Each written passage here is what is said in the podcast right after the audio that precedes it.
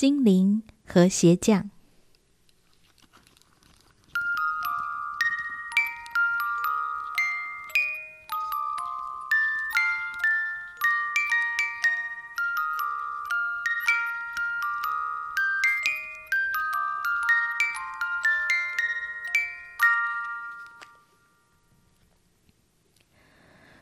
从前有个鞋匠，和妻子住在小镇边的小屋子里。鞋匠没有做错什么事，却过得很穷。到后来，他剩下的钱只够买一张小小的皮，而这么小的皮只够做一双鞋子。那天晚上，他在工作台上把皮料铺平、切好。预备第二天早上一起来就可以缝鞋子。等一切处理好，他就跟妻子上床睡觉去了。可是，在他睡觉的时候，不可思议的事情发生了。小精灵，祝好心人，穿针引线把鞋缝。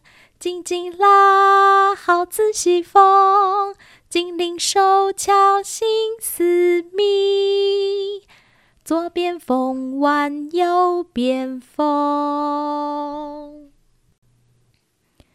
第二天早上，鞋匠一觉醒来，走进工作室，打算缝鞋子。可是，端端正正放在工作台上的是一双做工精美的鞋子。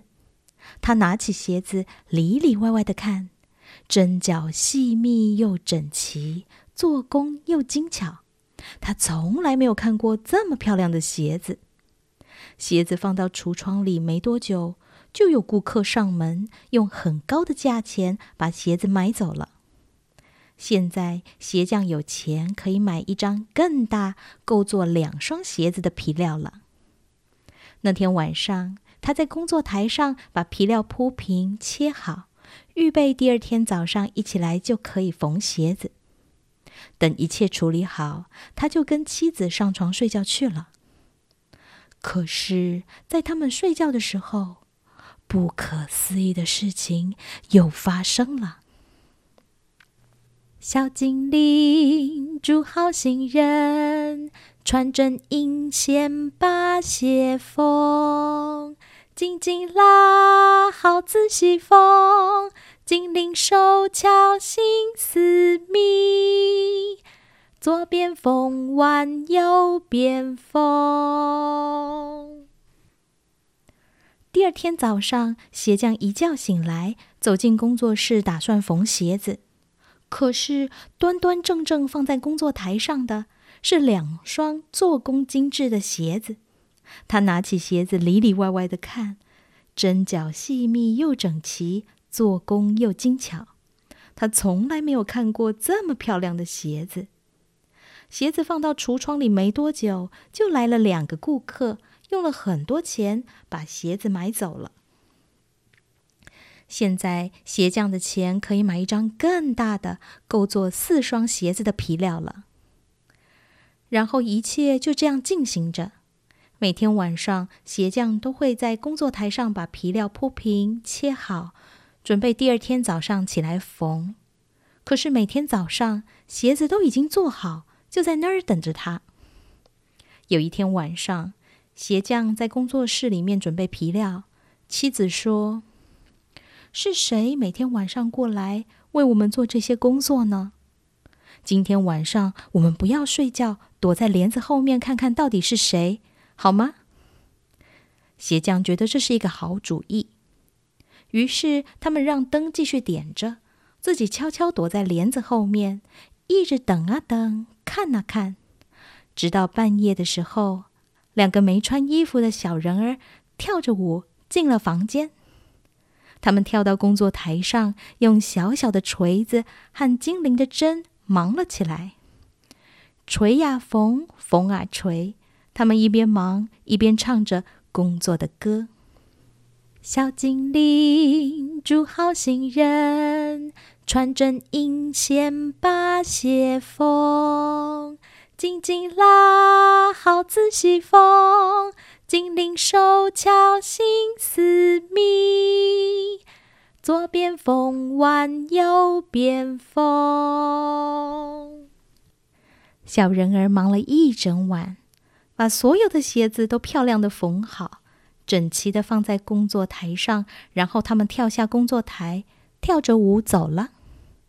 妻子跟鞋匠说：“我想。”小精灵对我们这么好，我们应该送他们一些礼物，要不然我们做些衣服送给他们。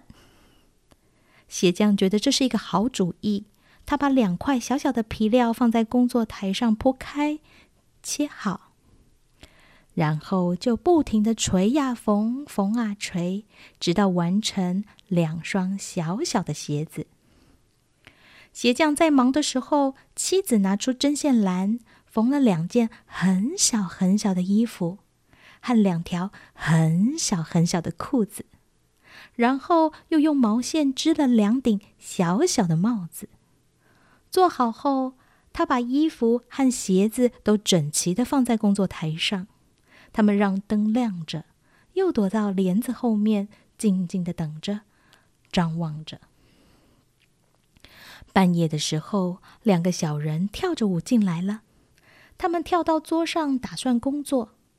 可是桌上等着他们的不是皮料，而是这些东西。他们一件一件的试穿，小小的衣服刚刚好，那就试试小小的裤子吧。哦，也刚刚好。小小的鞋子呢？哇，也是刚刚好。最后戴上小小的帽子吧。也是刚刚好。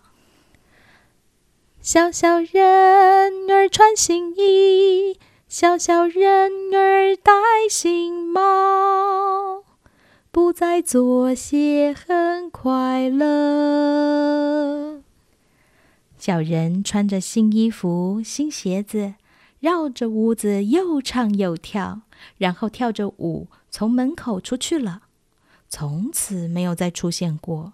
鞋匠和他的妻子因为知道感恩图报，一生都过得很好。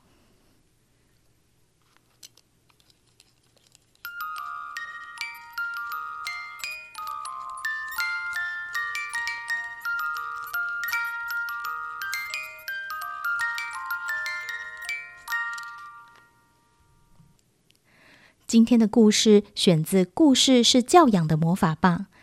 第两百九十页到两百九十三页，小树文化出版，作者 Susan Perro，张淑瑜翻译。